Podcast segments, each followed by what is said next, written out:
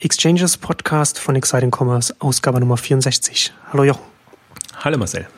Nachdem wir in der letzten Ausgabe schon über die Samwas und Rocket Internet gesprochen haben, werden wir heute nochmal kurz darüber sprechen, was sich im Reich Rocket Internet tut. Da tut sich ja einiges. Ähm, ganz interessant und, und zumindest für mich jetzt auch sehr überraschend gekommen, jetzt die äh, Investition von United Internet. Ähm, da reden wir jetzt gleich noch drüber. Du hast jetzt hast du im Vorfeld auch schon gesagt, da wollen wir jetzt auch drüber sprechen. Du hast das, äh, das Buch Die äh, Paten des Internets über, über die Amazon, über Rocket Internet gelesen, das jetzt diese Woche rauskommt. Und du warst durchaus begeistert. Ich war sehr begeistert und äh, vor allem kommt da auch United Internet, äh, wird da ausgiebig gewürdigt. Deswegen können wir das eigentlich ganz gut verbinden und glaube ich, dann bekommt man auch ein bisschen ähm, ein Gefühl dafür, ähm, was da jetzt passiert ist oder warum da vermeintlich aus heiterem Himmel plötzlich United Internet auftaucht. Ähm, aber jetzt äh, die Paten des Internet, äh, geschrieben von, von Joel Katzmarek, der ähm, lange die Gründerszene als Chefredakteur äh, gemacht hat und äh, da ja auch das eine oder andere über die Sambas ähm, enthüllt hat, möchte ich fast sagen. Also da immer sehr ähm, daran interessiert war, wirklich ähm, ja, äh, spannende Neuigkeiten zu bringen und auch ein Gefühl dafür zu entwickeln. Und das ist was bei dem Buch wirklich extrem gut gelungen ist, das System Samwas verständlich zu machen, nachvollziehbar zu machen. Und zwar in all seinen Facetten. In einerseits der, des Wagemuts, also was sie voranbringen, wirklich mit welchem, mit welcher Energie und welchem Eifer sie ihre Themen vorantreiben, aber natürlich dann auch die Methoden, äh, wenn man so will, äh, mit denen sie vorgehen, äh, auch wie, wie Leute zum Teil verheizt werden und alles. Also, und das Schöne an dem Buch ist, ähm, dass es von der Struktur her darauf also das in den Mittelpunkt stellt. Das heißt, man hat, wenn man das liest, und das ist jetzt nicht, nicht so äh, umfangreich, also es ist überschaubar, kann man in überschaubarer Zeit lesen, bekommt man einen sehr guten, gutes Gefühl für, für die Sammers, und zwar nicht nur die Sammers, sondern ich finde den, den Titel auch perfekt gewählt, die Paten des Internet, weil, weil alles infiltriert ist von Sambas. Jetzt, und zwar, das meine ich jetzt im neutralen äh, Sinne, sondern viele ehemalige Samba-Leute sind heute die Gründer, Geschäftsführer von anderen Unternehmungen. Und ähm, gerade die, die Yamba-Phase, die sie hatten, ist eine, wo sehr viele, zum Teil Leute als Praktikanten da waren, zum Teil als verantwortliche Manager, Mitgründer, die heute ähm, prägende andere Unternehmen ähm, Also so ein, so ein bisschen so in Deutschland, so wie in den USA die PayPal-Mafia wo ja auch so genau. diese, äh, wo ja auch diese Parallele gezogen wird zu den ehemaligen PayPal-Leuten. Und ich glaube auch dieses, dieses Bild, dieses Anführungszeichen Mafia-Bild oder Clan-Bild, ähm, drückt es auch genau aus, weil darum geht es ja auch so ein bisschen. Äh, die, die, die Freunde oder die, der engere Kreis, die Familie in Anführungszeichen, äh, ist, also um die geht's und das wird vorangetrieben und die, die eben nicht mitziehen, da merkt man schon, ähm, da kann man auch mal sehr fies ähm, spielen ähm, in bestimmten Bereichen, wobei jetzt das so aktiv, glaube ich, gar nicht an der Öffentlichkeit ist, aber so, man kann sich vorstellen, dass, dass die einfach die ähm, mitziehen und die dieselbe ähm, Philosophie tragen, ähm, ganz gut fahren damit und andere sich eben schwerer tun. Und ein Beispiel, um, um vielleicht tatsächlich auch mit dem United Internet einzusteigen, ist eben United Internet, ähm, die, was man sehr unterschätzt, eigentlich sehr lange ähm, schon in dem Kreis, also eigentlich auch in dem durchaus engeren Kreis äh, der Sambas sind, weil die mit die ähm, also als die Sambas quasi von ihren eigenen Gründungen weggingen hin zu einem Fondsmodell mit dem European Founders Fund war im United Internet das, was heute Kinnevik vielleicht ist. Also der Hauptinvestor, der Geldgeber, die Sambas hatten die Entscheidungsbefugnisse, aber die, die, das meiste Geld. Der Investor mit den tiefen, mit den tiefen Taschen. Genau. Und, und das, das war eben ein Modell, das sie ähm, von 2007 an fahren wollten mit dem European Founders Fund, was zuerst für, für kleinere Beteiligungen, Minderheitsbeteiligungen an Startups gedacht war, um einfach da was voranzubringen. Also war das ein Inkubatormodell noch nicht äh, ähm, das, das, was sie angestrebt haben. Das kam erst dann ein paar Jahre, bisschen später. Da war, noch die Idee, wir beteiligen uns an den vielen kleinen spannenden Startups, die ja gerade so in der 2005er, 2006er Welle kam ja viel hoch. Da hatten wir ja Web 2.0 Welle und, und im Prinzip waren da schon viele da die dann wieder Lust hatten. Das war so der eine Ast. Deswegen es gab drei Fonds, eins für kleine, also Seed-Beteiligungen, eins für Wachstum und dann auch noch ähm, für internationale Beteiligungen. Und was mir zum Beispiel neu war, ist, da hatten sie ihre US-Phase. Da hatten sie sich an unheimlich vielen US-Startups beteiligt, was heißt Startups beteiligt, an, an den Facebooks, an den LinkedIns, an Eventbrite, an, an, an vielen anderen. Und zwar gab es da wirklich so ein Scouting-Team, ähm, das sich den US-Markt angeguckt hat und überall, wo prominente US-Investoren ähm, drin waren, sind sofort äh, die Summers gekommen, wollten auch mit dabei sein. Die sind oft genug gelungen und da haben sie eine ganze Palette an, an, an Startups und Beteiligungen gehabt. Was ich das Spannendste fand, was mir vorher nicht klar war, bevor sie Home24 gegründet haben, waren sie an CSN Stores beteiligt, heutiges Wayfair, was quasi so das Vorbild ist, und hatten selbst da, und die waren eigentlich die hatten nicht viele externe Investoren drin. Also die waren eigentlich privat finanziert. Selbst da sind sie reingekommen und, und Joel beschreibt sehr gut, wie sie, ähm, also welchen Eifer sie da entwickelt haben, um tatsächlich in diese ja durchaus prominenten äh, Startups und Unternehmungen reinzubekommen und wie sie, wie sie wirklich alle Hebel in Bewegung gesetzt haben und ähm, das ist natürlich in der Öffentlichkeit bis jetzt nicht so bekannt gewesen, weil das sind keine öffentlich kommunizierten Beteiligungen gewesen, sondern es waren immer so ein paar Anteile, ähm, eben auch an Facebook, äh, ein paar Anteile jetzt im Nachgang von StudiVZ. Und das Moment oder ihr Argument war immer, äh, wir helfen euch in den deutschen und europäischen Markt zu kommen. Und ähm, da spielte natürlich United Internet eine große Rolle, weil United Internet mit GMX, Web.de und anderen ähm, im Prinzip immer so diese also so eine Art Marketingplattform äh, bildete.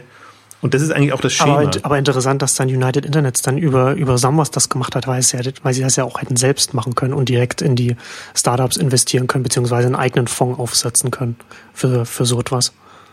Gut, jetzt würde ich mal, wenn ich böse sage, wenn man so eher in der deutschen Provinz verankert ist, ja. mit Montabaur, Karlsruhe und so und eher so eigentlich jetzt nicht so zu den spannenden Unternehmen zählt oder sich auch nicht so vermarktet, glaube ich, tut man sich schwer und aber man, man bekommt auch ein ganz gutes Gefühl, wie, wie schwer es ist. Also die hatten wirklich, es war auch für die, es, die Summers waren ja nicht prominent zu dem, dem Zeitpunkt, sondern die, die waren so ein bisschen äh, ähm, bekannt durch eben Yamba. Da haben sie international, glaube ich, erstmals auch für für äh, Aufsehen gesorgt, äh, Alando eBay natürlich, ähm, aber das, die hat, die mussten wirklich, also äh, Oliver Sammer muss da wirklich Klinken geputzt haben und extrem äh, versucht haben, Termine zu bekommen und das zu machen. Deswegen, ähm, von, ich stimme dir zu, vom, vom Ansatz her wären United der direkte äh, Partner gewesen, aber ähm, ich glaube, aus dem operativen Geschäft heraus ist es nochmal was anderes, als wenn man da jetzt, ähm, die Sammers hatten ja gerade ihre Exits oder ihren letzten Exit, also Yamba, hinter sich und waren da in einer, in einer ähm, Findungsrolle oder sind eigentlich das, was, also Joel beschreibt das auch sehr schön, weil er sagt, eigentlich als Investoren haben sie kein glückliches Händchen gehabt. Also das ist nicht ihr Ding. Die können nicht rausfinden, was ist das nächste coole Startup oder die nächste coole Idee. Deswegen haben sie sich ja da so ein bisschen drangehangen und gedacht, wenn wir uns an die wirklich relevanten Investoren ranhängen, dann fahren wir besser, als wenn wir da selber versuchen, was zu machen.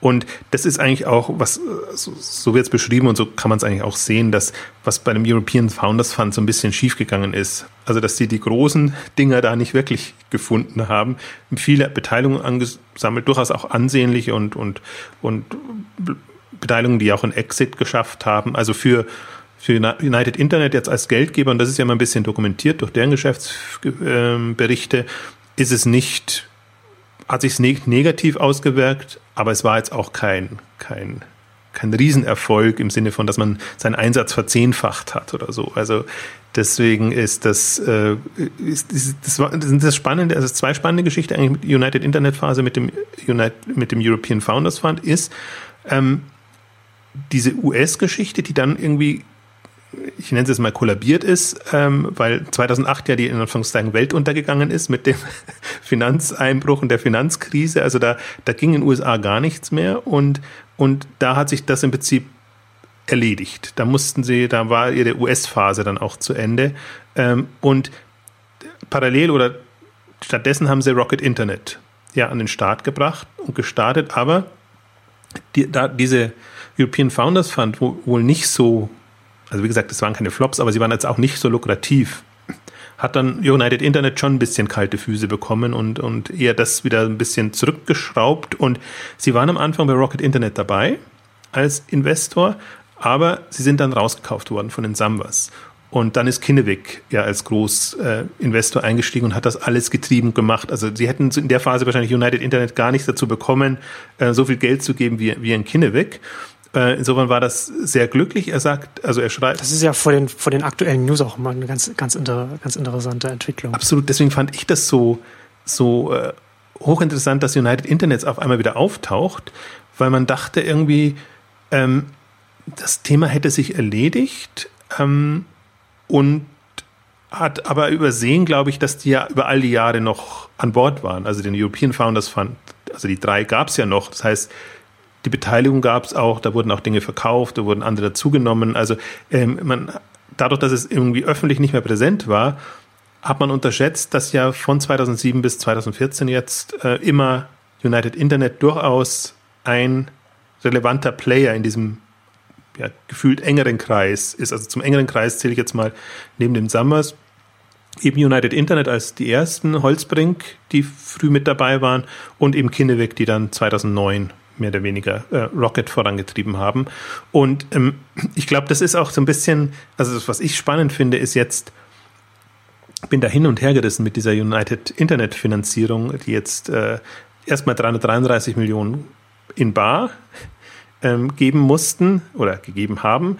Und ähm, eben der European Founders Fund ist quasi aufgelöst und komplett in, unter das Dach von Rocket Internet äh, gewandert, sodass sie insgesamt jetzt eine 588 Millionen Euro Runde quasi im Vorfeld der Börse hinbekommen haben, ähm, was ähm, schon mal nochmal erstaunlich ist, was, was da gerade jetzt im Vorfeld passiert. Aber für, für, das Internet, also kann man sich jetzt natürlich in, in zwei Richtungen überlegen. Kann man sagen, äh, okay, irgendwann sind sie dann doch aufgewacht und haben es vielleicht bereut, dass sie bei Rocket Internet nicht dabei waren und das nicht mittragen, mitfinanzieren konnten.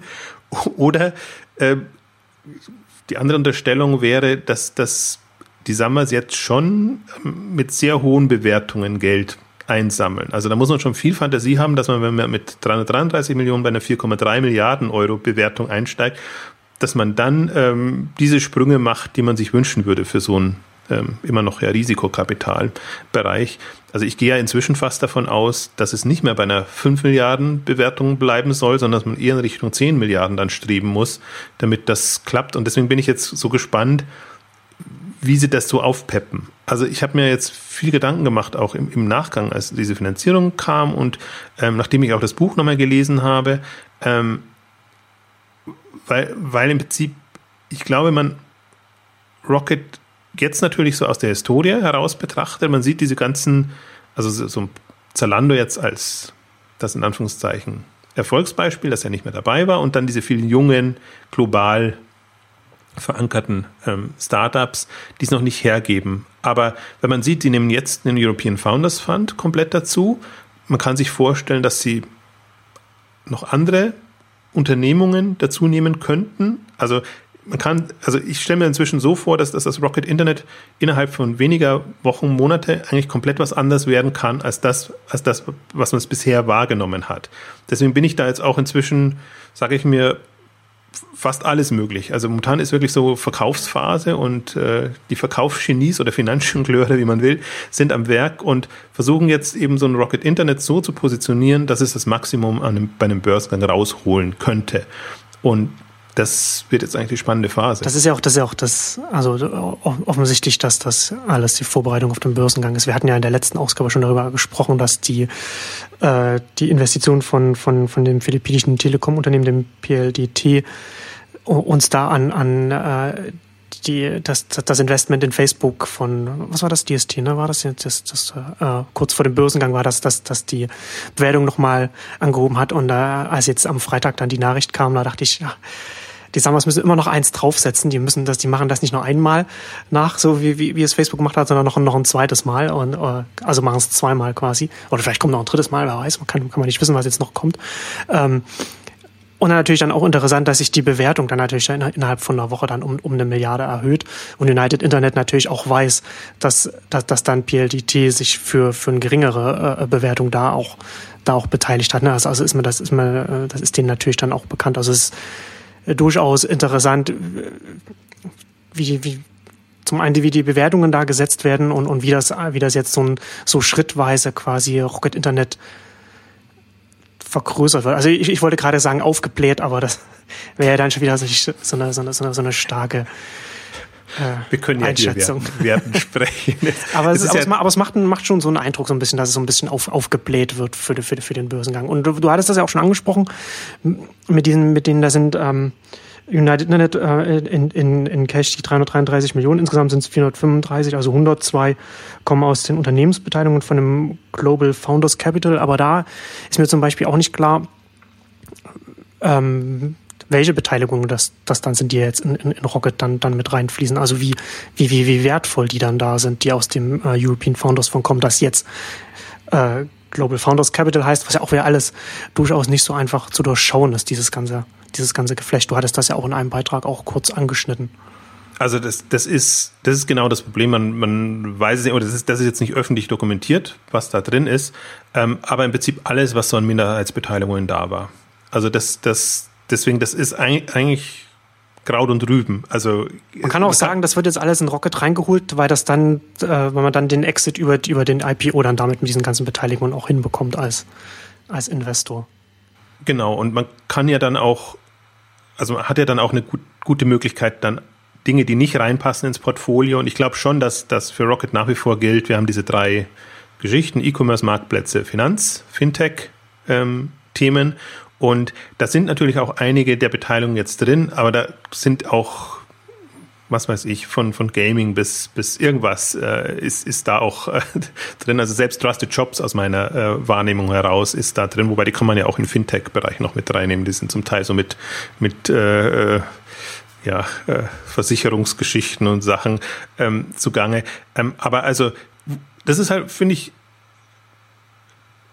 durchaus übliche Methode. Also interessanterweise bei, bei der E-Commerce Alliance äh, war es ähnlich so, als E-Commerce Alliance äh, von Get Mobile Richtung E-Commerce ist, äh, haben sie auch ihren äh, Team Buron äh, Beteiligungsfonds mit reingenommen und dann ähm, alles verkauft oder abgestoßen, was dann nicht mehr so reingepasst hat. Inzwischen sind sie wieder den umgekehrten Weg gegangen, haben Get Mobile wieder gekauft und sind jetzt wieder eher Get Mobile als E-Commerce Alliance. Aber jetzt nur mal im ganz kleinen Rahmen ähm, hat man das da ähnlich erlebt und, und das scheint so ein, jetzt ein Modell zu sein, also wirklich so ein, für mich ist so ein zweistufiger Exit Weg. Deswegen habe ich auch die Hypothese, dass das Holzbrink da auch noch dazu kommt und seine Beteiligungen auch erstmal in Rocket Internet einbringt und dann die Option hat, ähm, dass Rocket Internet die verkauft. Entweder dann haben sie ja können sie Anteile vergeben oder wie auch immer oder bekommen tatsächlich einen, einen Verkauf hin. Aber im Prinzip alles, was momentan schwer verkäuflich ist. Und zwar nicht gar nicht so sehr, weil es keine guten Unternehmen sind, sondern weil momentan einfach kein Exit-Markt da ist, ähm, der das erleichtert. Und, und selbst wenn die Sammers jetzt wollten, entweder sie gehen betteln bei den anderen Anteilseignern, dass die dann die jeweils noch übernehmen.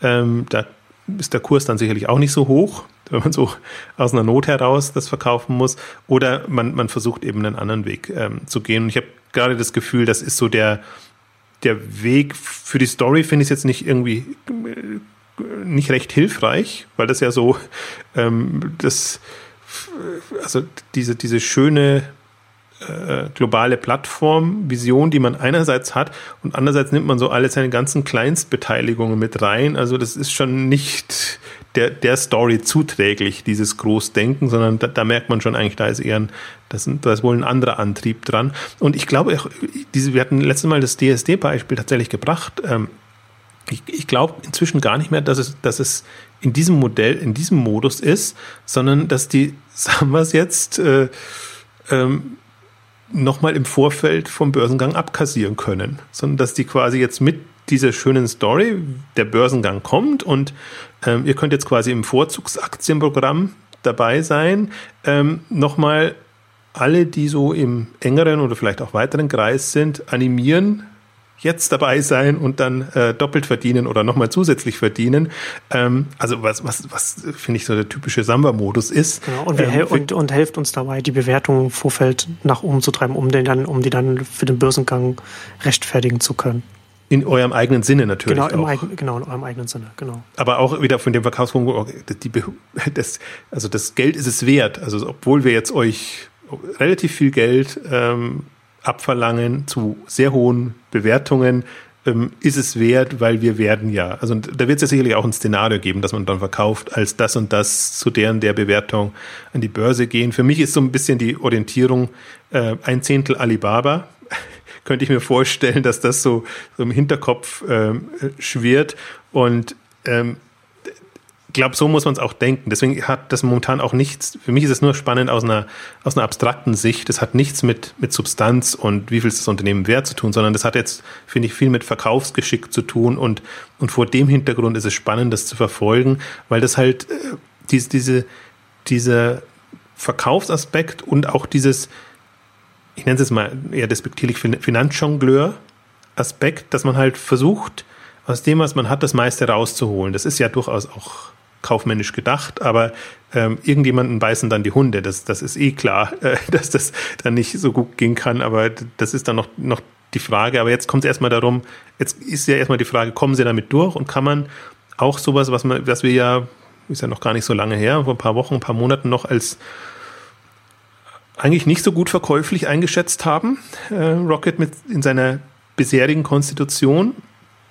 Wie gut oder schlecht kann man das verkaufen? Weil ich finde, das ist auch eine, das ist ja eine Leistung. Also das Sambas stehen immer so für Execution und, und die tolle Umsetzer, aber Sambas stehen genauso, zum Beispiel auch ein Aspekt, der gut im Buch rauskommt, ähm, für Verkaufen und extrem, extrem zu wissen, wie man was verkauft, welche, ähm, wie soll ich sagen, welche Nerven man anspricht, also je nachdem, wen man hat. Und jetzt hat man halt eine internationale Börsen- Community, in Anführungszeichen, Welt, ähm, die halt auf komplett andere Dinge fliegt als der, also ich habe es glaube ich in der letzten Ausgabe schon erwähnt, als zum Beispiel ein, ein Handelshaus, das eine strategische Partnerschaft eingehen muss. Da muss man natürlich andere Aspekte nach vorne stellen als, als jetzt, wo, wo eher so ähm, Fantasie gefragt ist und wir quasi sind ähm, global aufgestellt und bieten euch die Möglichkeit, da dabei zu sein. Also das fand ich eine, United Internet hat mich jetzt auch total überrascht, weil das so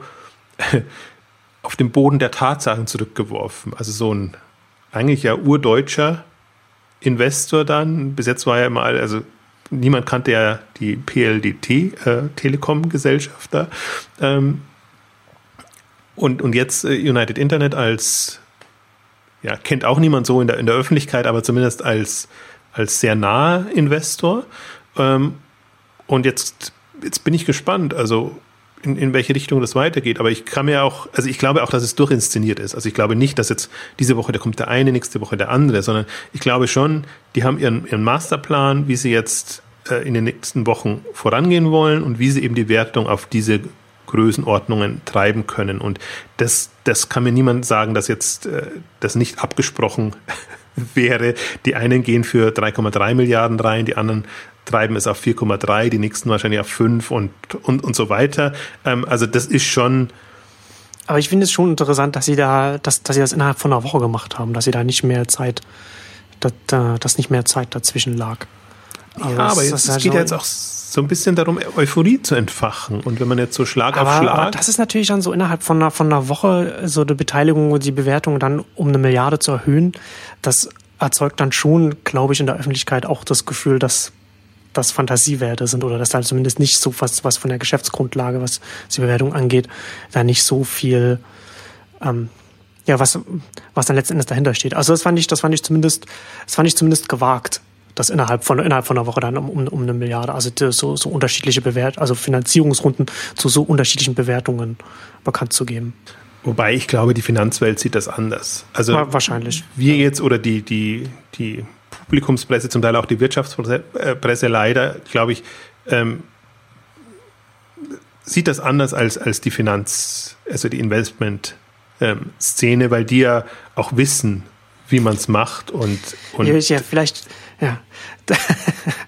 dieses, dieses Rocket steigt um eine Milliarde jede Woche, da müssen wir noch schnell rein bevor es uns ja, zu teuer also, Ja, so auch. Also, nee, jetzt, da geht es ja, glaube ich, schon äh, eher darum, jetzt für den, äh, für den Börsen, Börsengang einfach, es geht ja auch darum, die Fantasie zu wecken ja. und dauernd im Gespräch zu bleiben und, und, und, und Lust darauf zu machen, sich mit diesem spannenden Unternehmen zu befassen.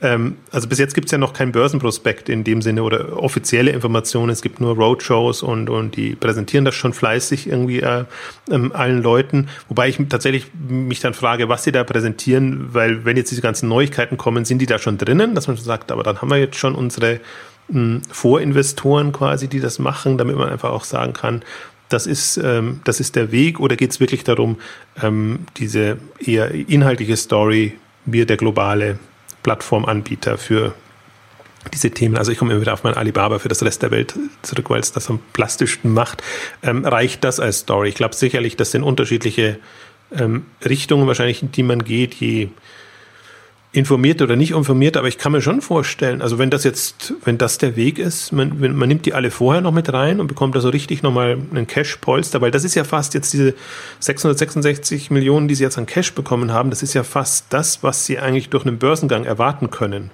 Also, oder sie sind ganz ähm, kühn, dass sie anstreben, jetzt eine, eine Milliarde zu bekommen, aber in der Regel gibt man, äh, ich weiß nicht wie viel, aber so 10 Prozent, 20 Prozent beim, beim Börsengang raus, je nachdem, wie hoch man den Kurs treiben will. Ähm, also da kommt ja dann abhängig von der Bewertung gar nicht so viel raus. Deswegen, wir liegen jetzt eigentlich, wenn wir bei 10 bis 20 Prozent sind, das wären jetzt, äh, wir sind jetzt bei 4,3 Milliarden, also das wäre dann irgendwie so äh, 430 bis 600 Millionen. Und jetzt diese Woche gab es ja auch noch die, die ähm, Börsengangsmeldung von Wayfair, ähm, ehemals CSN Stores, also Home24 ähm, Vorbild.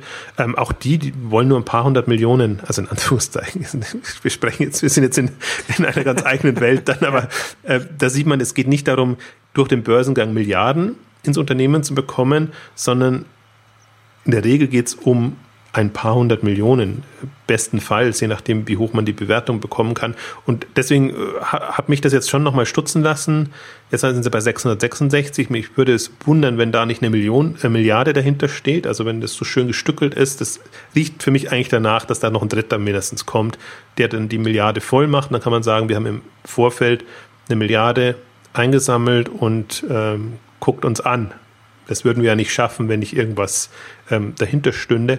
Ähm, wobei ich jetzt, wenn ich es nochmal kurz inhaltlich zurückkomme, ist ja schon interessant. Wir haben diesen Telekom-Konzern, wir haben jetzt United Internet, die beide Sinn machen im Sinne, wie vorhin beschrieben, als ähm, Marketingplattformen oder als, als, als stat durchaus strategisch verkaufbare oder einsetzbare ja. ähm, Investoren. Das sind keine reine eben DSTs oder wenn jetzt da irgendwie ein JP Morgan oder andere. Reine, reine kein Geldgeber. Ja, also die kann man irgendwie noch so ähm, so verkaufen, dass das irgendwie Sinn macht, Mehrwert bietet. Ich finde halt das Kuriose finde ich wirklich, also eigentlich beim, beim Börsengang geht es darum, Kasse zu machen und hier wird nochmal ordentlich, also müssen die nochmal ordentlich zahlen, dass sie da mit dabei sind. Also das ist gerade schon äh, ein faszinierendes äh, Spiel in Anführungszeichen.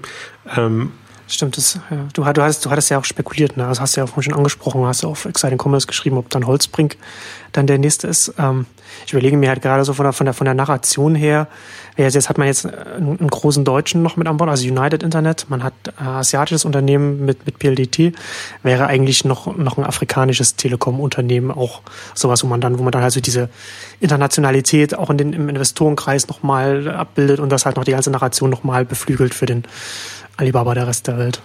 Also ich, ich, deswegen sind auch meine beiden Optionen eigentlich entweder Millicom, die, die Kinevik Mobilfunktochter, die eben in ja. Südamerika und Afrika unterwegs ist, ähm, die man da noch reinholt, oder Holzbrink, aber aus einem anderen Hintergrund, weil deren Beteiligungen einfach ähm, gut reinpassen. Also dieses ganze Portfolio, das Port äh, Holzbrink jetzt hat, das sind ja im Wesentlichen viele Rocket-Beteiligungen drin. Das heißt, da würde man nochmal die, die Anteile erhöhen und hätte dann eben Holzbrink mit drin. Das würde jetzt aus einer Investorensicht, ob dass man da jetzt ein Medienhaus oder einen Medienhausgetriebenen äh, Fonds drin hat, ähm, keinen Sinn machen, aber geht ja auch, muss ja auch ein bisschen darum gehen, den, den Wert zu steigern, also die Substanz zu steigern. Und ich meine, jetzt ist das Portfolio schon erheblich größer geworden durch den European Founders Fund, die ganzen, so 50, 52 Beteiligungen nochmal.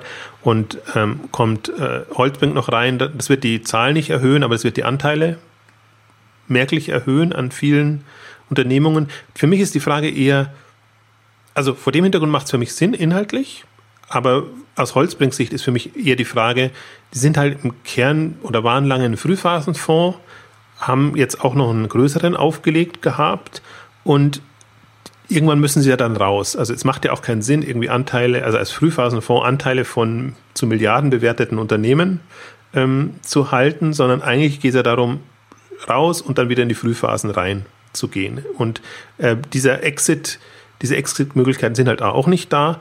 Und ähm, mich hat eben stutzig werden lassen, jetzt auch in dem, in dem Buch sehr schön beschrieben, ähm, dass Holzbrink ja zu den Ängsten zählt. Also im Prinzip sich ja an jedem Samba-Startup beteiligen kann. Joel schreibt dann auch noch sehr schön, es gibt halt einen Rahmenvertrag, der im Prinzip die Grund also die Grundvereinbarungen beinhaltet und dann geht es nur mehr darum, die Bewertung und quasi das Finanzielle ähm, quasi jeweils auszuhandeln. Ähm, aber im Prinzip hat Holzbrink wohl so agieren können, als ob sie Rocket Internet beteiligt gewesen wären, weil sie immer tendenziell dann der, der zweite Gründungskapitalgeber oder, oder Anfangskapitalgeber dann waren. Und insofern ist das, äh, sind die für mich ähnlich wie United Internet in diesem engen Kreis drinnen. Ähm, und ähm, das war mir für mich eben auch neu, dass es auch schon die Überlegungen gab, wirklich eine, eine, ein Gemein also das zu poolen und alle Investments zusammen an die Börse zu bringen, was ich eine ähm, gute Idee, weiß ich jetzt gar nicht, ob ich es eine gute Idee finde, aber einen, einen, schönen Weg finde, um aus dieser Falle rauszukommen. Wenn man sagt, also wenn man sagt, Börsengang ist der einzige, die einzige Exit-Option, die man hat, ähm, dann macht man das so und gerade also Holzbank ist halt. Also sozusagen das, das ganze Portfolio an die Börse zu bringen, statt die Unternehmen einzeln. Ja. Was ja jetzt auch bei Rocket so genau. quasi passiert. Einzelne Exit-Möglichkeiten gibt es ja nicht so wirklich oder andererseits will man es ja auch nicht. Also es ist ja auch immer die Aussage von, von Oliver Samba, dass er, dass er das bereut, einfach Dinge zu früh verkauft zu haben und schon am liebsten lange dabei wäre, aber natürlich auch sehr verlustträchtige Unternehmungen hat, ähm, die halt dauernd Nachschub brauchen. Und insofern ist das so eine, so eine, ist man da so hin und her gerissen. Aber das wäre jetzt auch ein Weg, da kann man sich dann überlegen, ob man das weiter betreibt, mitmacht, ob man wirklich dann irgendwann mal so eine ähm, Holding wird, die dann eben äh, sehr substanzielle Beteiligungen in allen Märkten zu allen relevanten Online-Themen hat. Da kommt eigentlich immer wieder zurück, dass, dass die Paten des Internet ist ein super Titel, weil eigentlich genau darum geht es inzwischen. Und im Übrigen, was, was auch nochmal sehr schön beschrieben ist, ähm, wie, wie dieser globale Aspekt, geschweige denn dieser, wir übertragen das alles auf die anderen Märkte war ja am Anfang gar nicht da. Also das, das war ja wirklich, Rocket Internet war ja als Inkubator gedacht. Wir haben Ideen, wir haben Teams, Leute, wir koppeln die und lassen die dann mal machen. Und als, als Beispiel da im, im Buch ist zum Beispiel beschrieben, ist es jetzt äh, auch nicht so in der Öffentlichkeit äh, durchgenudelt worden wie manches andere, das ist eDarling.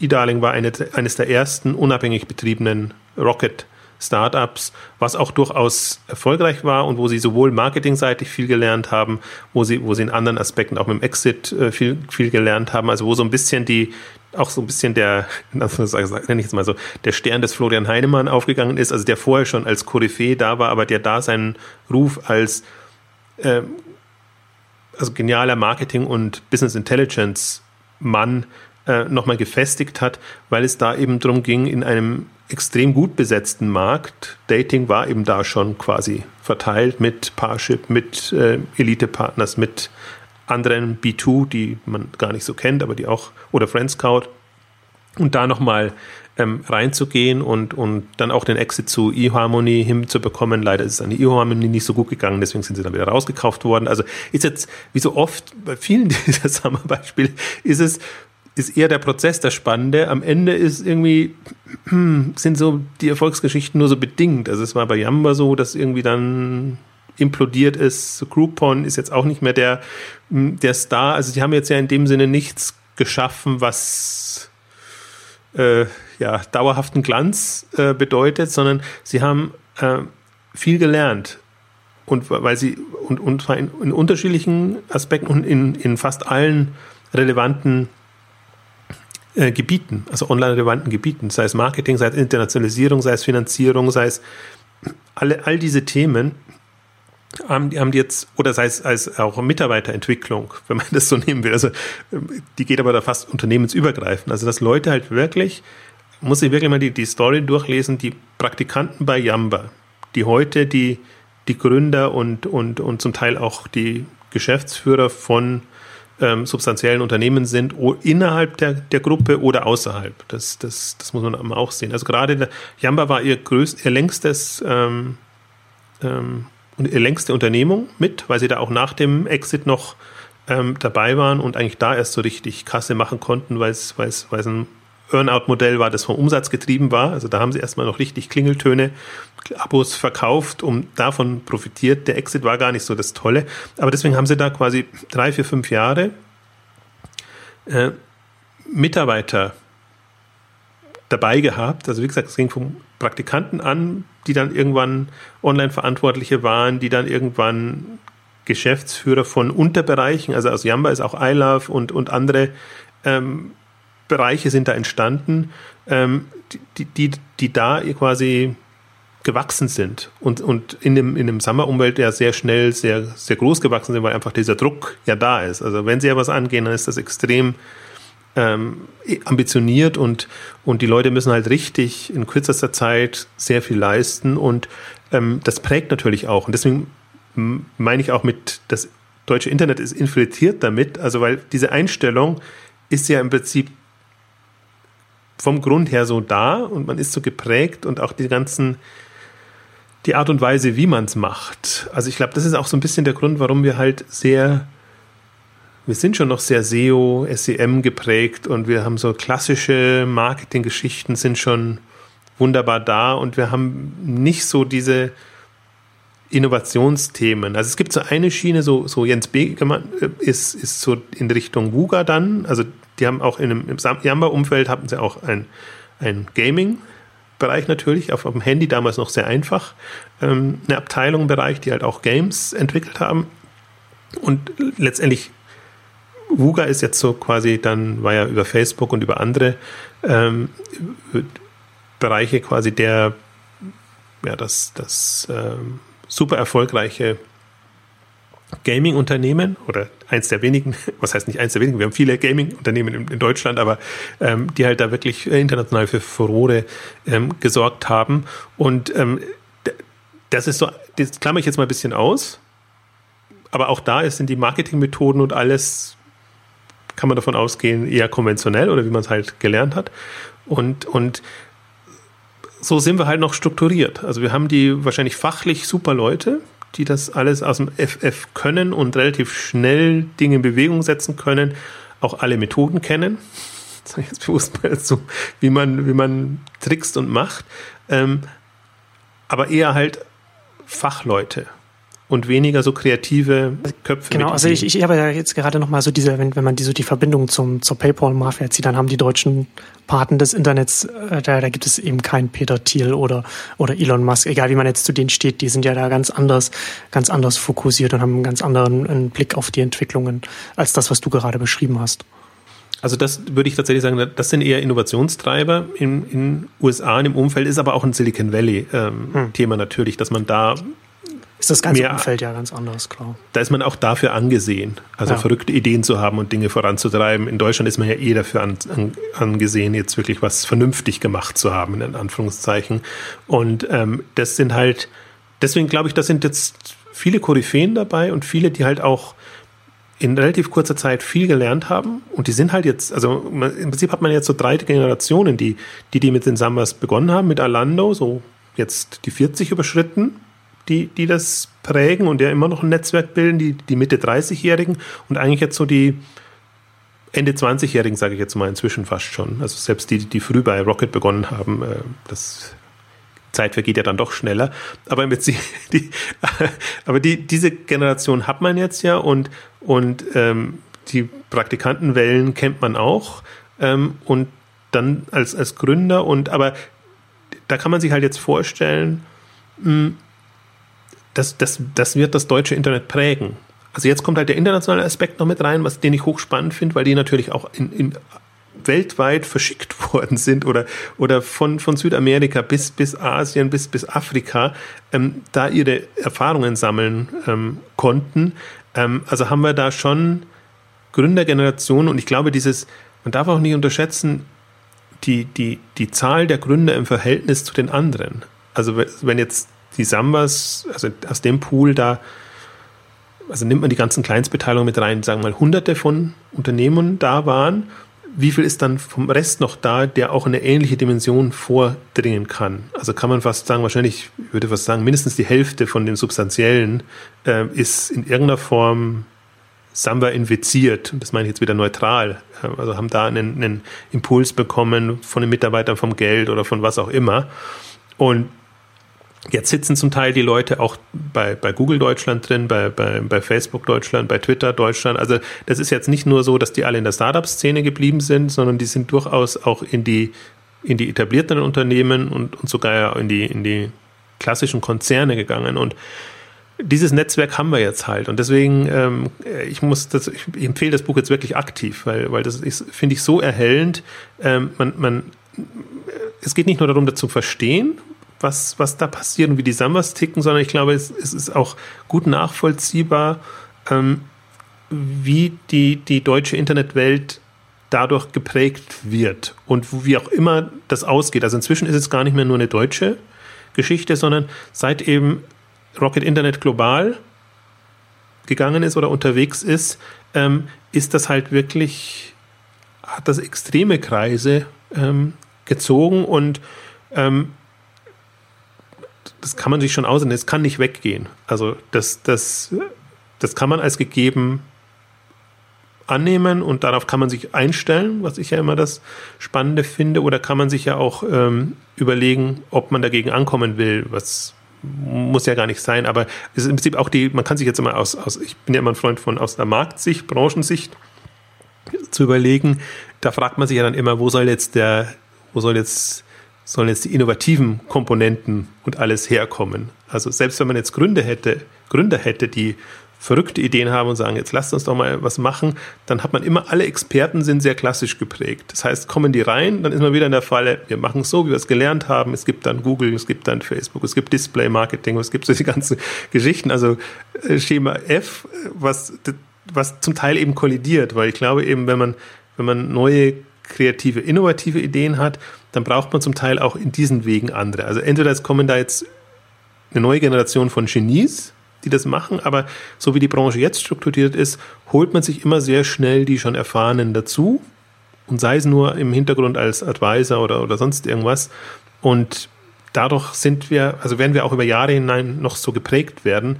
Wobei, was mir auch klar geworden ist, was man, glaube ich, da man Jamba immer nur als Klingelton Klingel-Abo-Vertrieb äh, äh, gesehen hat ähm, und, und nicht so wirklich ähm, sieht, was da in der relativ frühen Phase auch inhaltlich passiert ist.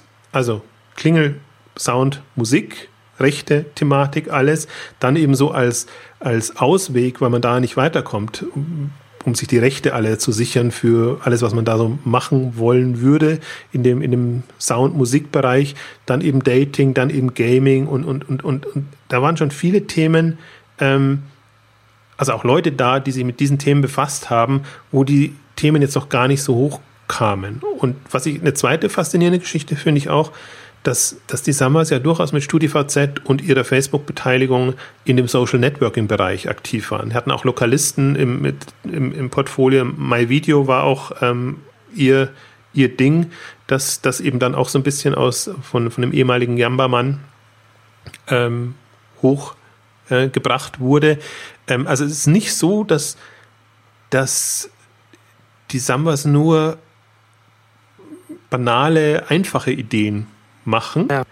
Und das sieht man ja jetzt auch noch. Also die trauen sich ja alles zu. Fintech und von, also alles, Marktplätze oder sonst irgendwas. Ich traue ihnen halt nicht so viel zu im, im, im Social Networking Bereich.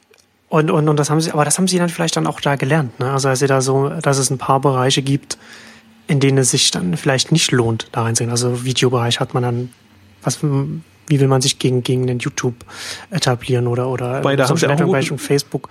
Also, ja, aber das ist ja dann, ich, also ich weiß nicht, wie, wie, wie, wie erfolgreich sie dann waren, aber so richtig, also ich, ich überlege mir, ich überlege halt gerade, dass es durchaus ähm, Sinn ergibt, dass sie mit ihren internationalen äh, äh, Aktivitäten dann eher Richtung, äh, vor allem Richtung Onlinehandel gehen, weil sie da natürlich dann auch einfach Sachen aufbauen können, die, wo sie nicht gleich auf einer, auf einer globalen Ebene mit einem, mit einem großen US-Konkurrenten konkurrieren, wie man das jetzt zum Beispiel als ein Social Network mit einem, mit einem Facebook machen würde oder, oder einem WhatsApp oder wie auch immer.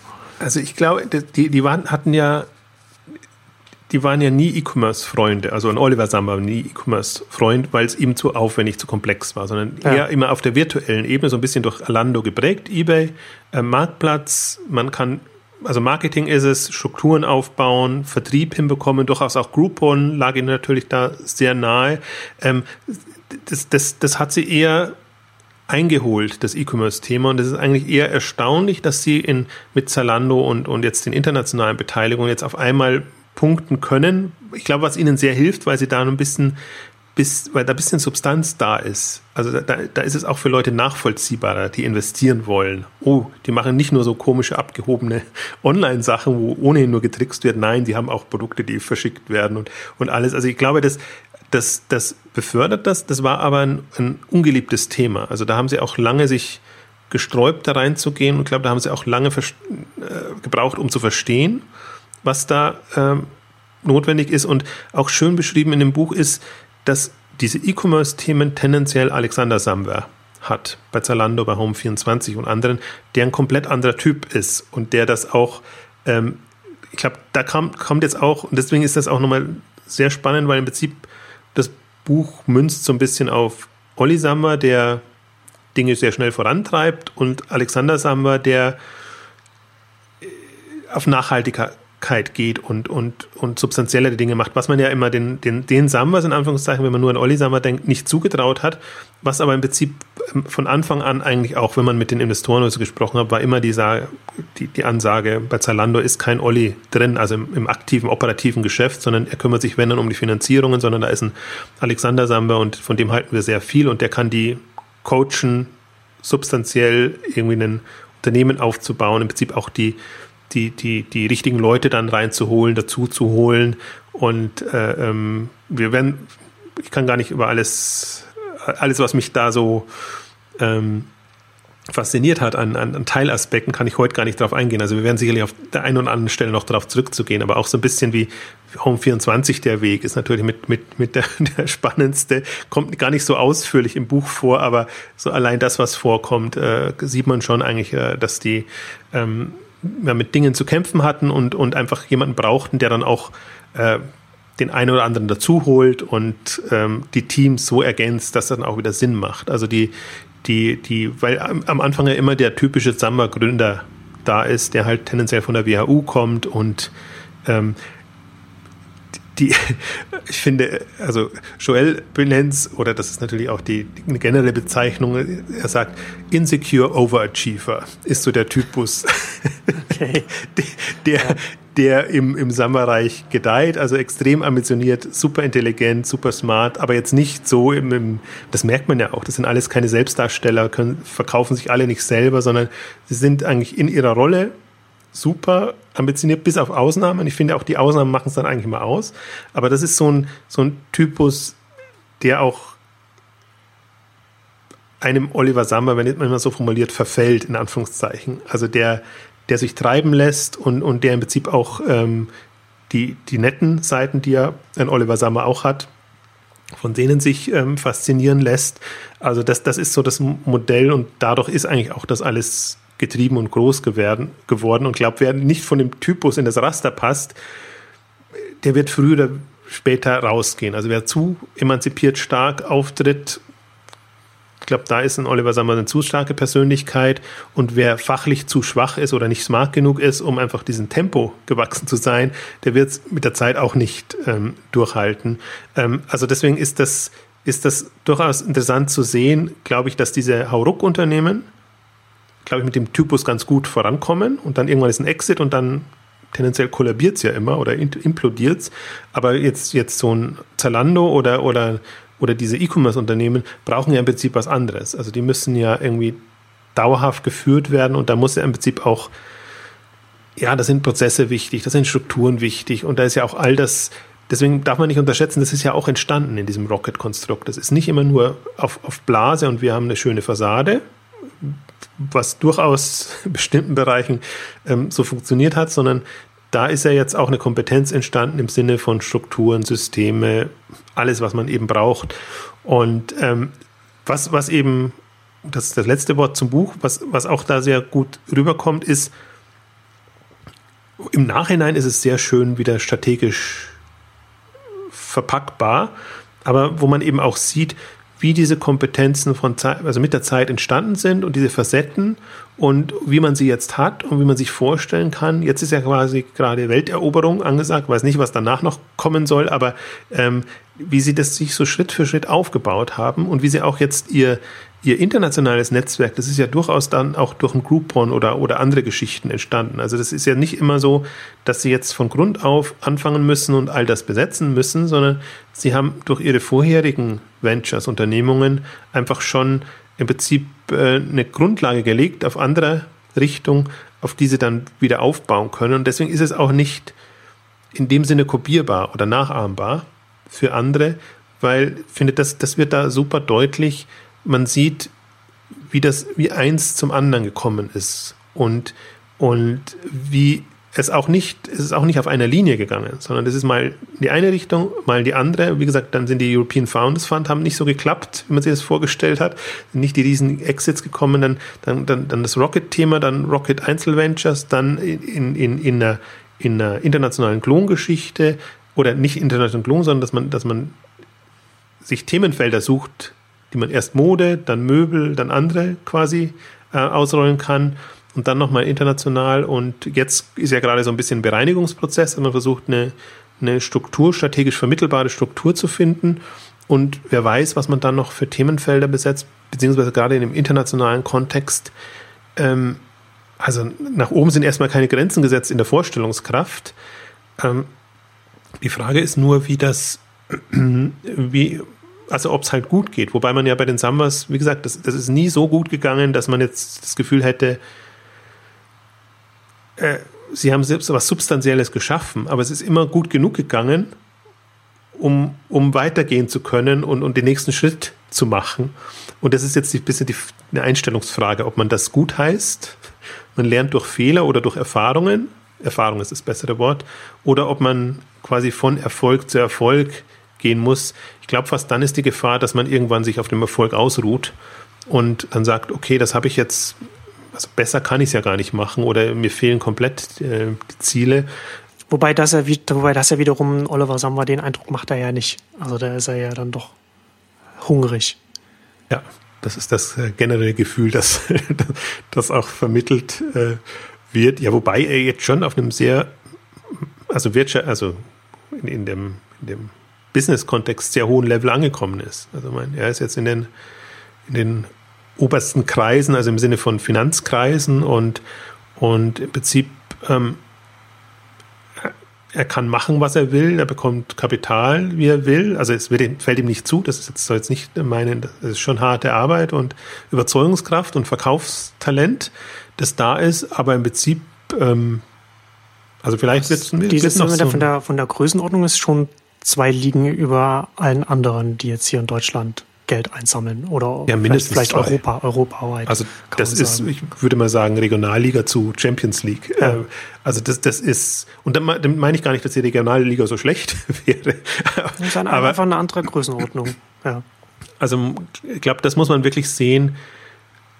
Äh, das, das ist jetzt ein, ein, ein Level, wo auch international wenige mithalten können und ob man das mag, also dieses, diese Finanz-Jongleur-Welt, das ist eine ganz andere Geschichte. Ja. Da, da, da, da, das ist nicht jedermanns Welt, meine zum Beispiel jetzt auch nicht, aber, aber in dieser Schnelligkeit da reinzukommen, als jemand, der jetzt ja nicht so den, den klassischen Weg gegangen ist oder auch nicht das Alter hat, dass man jetzt sagt, ist halt jetzt kein Robert Murdoch, also der, der, der da mit 60, 70, 80 äh, irgendwann nach langer harter Zeit irgendwie sich da so ein Imperium aufgebaut hat, sondern wir haben, sprechen jetzt gerade mal von 15 Jahren ähm, Internet und ähm, das ist auch nochmal, was einem da sehr schön vor Augen geführt wird.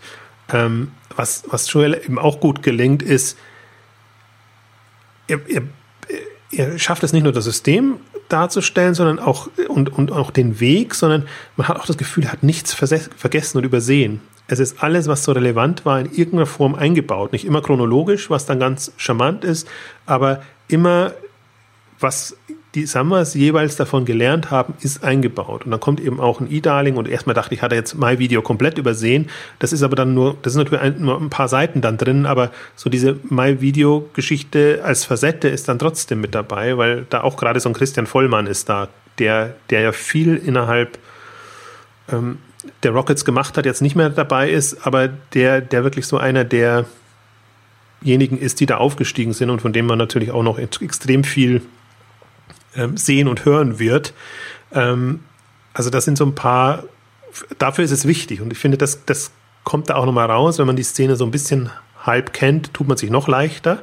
Aber allein, und, und es gibt auch dann das, das, das Verzeichnis der Leute und, und im Prinzip der Beteiligungen und hinten, also das ist ein gutes Nachschlagewerk für in zwei, drei, vier, fünf Jahren, sieht man auch nochmal, wer quasi in diesen Keimzellen, Ursprüngen ähm, angefangen hat. Und ähm, das wird, also bin sehr gespannt. Ich habe mir gedacht, fast gedacht, nach, nach dem Lesen, ähm, da freut man sich schon entweder auf den zweiten Teil, also was danach geschah, oder was, was ihm auch gut gelungen ist, er hat sehr klar die Grenze gezogen und hat gesagt, ich konzentriere mich nur auf die Sambas, was die machen, sondern die Effekte darüber hinaus und was jetzt im Prinzip, was wurde aus den ganzen Unternehmungen, Persönlichkeiten, Unternehmern, das ist, finde ich, ein mindestens so spannendes Thema, wenn man auch mal sieht, was, was da wirklich entstanden ist. Berlin im Prinzip, aber jetzt auch international.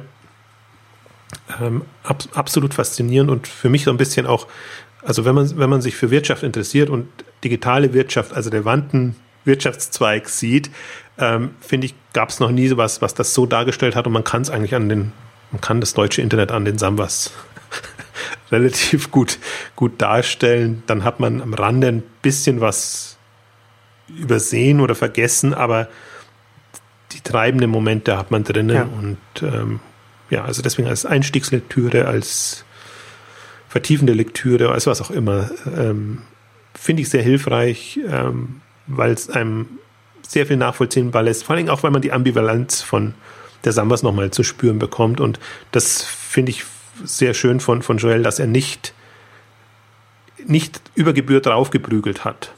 Also er hat sehr, finde ich, respektvoll beschrieben, ihre Leistungen, ihre auch ja, eher schwierigen Seiten, Facetten, aber im Prinzip, mir geht es eigentlich, wenn ich mir eine Steve Jobs Biografie lese oder, oder irgendwelche anderen Biografien, es sind immer Typen, die sind einem nicht unbedingt sympathisch, die was vorantreiben, die aber trotzdem viel geleistet haben und die halt aber auch deshalb, weil sie Persönlichkeiten sind, ähm, Dinge voranbringen. Wenn man jedermanns Freund ist, dann wird man auch nicht so weit kommen, denke ich. Und ähm, insofern muss man das wahrscheinlich ohnehin so sehen. Also man wird, man wird nicht, es werden keine Heiligen da. Nee. geboren und, und, und, sondern es sind halt Unternehmer mit allem, ähm, Allem, was dazu gehört, genau. Vor- und Nachteil. Da bin ich auf jeden Fall gespannt auf das, auf das Buch. Das werde ich dann auf jeden Fall auch lesen. Klingt wie eine spannende Lektüre. Und dann bin ich auf jeden Fall auch gespannt, ob dann Joel dann als Rocket-Experte dann durch die Medien tingeln wird, weil das ja auch vom Timing her hätte es ja nicht besser sein können für das Buch. Das konnte er, konnte er ja nicht ahnen, dass das so zusammenfällt. Ähm, mit diesen also ich, Beteiligungen. Ich würde es mir genau. so sehr wünschen, dass, dass jemand wie er als äh, ähm, Ansprechpartner da, der dient, der ist oftmals auch äh, ziemlich zurückhaltend, was so die, die öffentliche Darstellung da, also sehr hart in der Sache, aber jetzt finde ich gar nicht so sehr der Selbstdarsteller. Ähm, also im Gründerszene-Rahmen war es natürlich noch mehr, weil er da Präsenz war und auch eine Meinung hat natürlich zu den Themen. Ähm, aber im Vergleich zu anderen, die da, ähm, finde ich, mit weniger Ahnung und auch weniger intensiv mit dem Thema beschäftigt hat, ähm, kommt er in der öffentlichen Wahrnehmung zu kurz. Und ich glaube, mit dem Buch hat er bewiesen, dass er in der Lage ist, eine, eine, eine faire Einschätzung zu geben und, und, und das durchaus zu würdigen, was da passiert ist. Also ich hoffe, dass wir ihn in den Talkshows sehen. In den Talkshows, in den Nachrichten auf jeden Fall.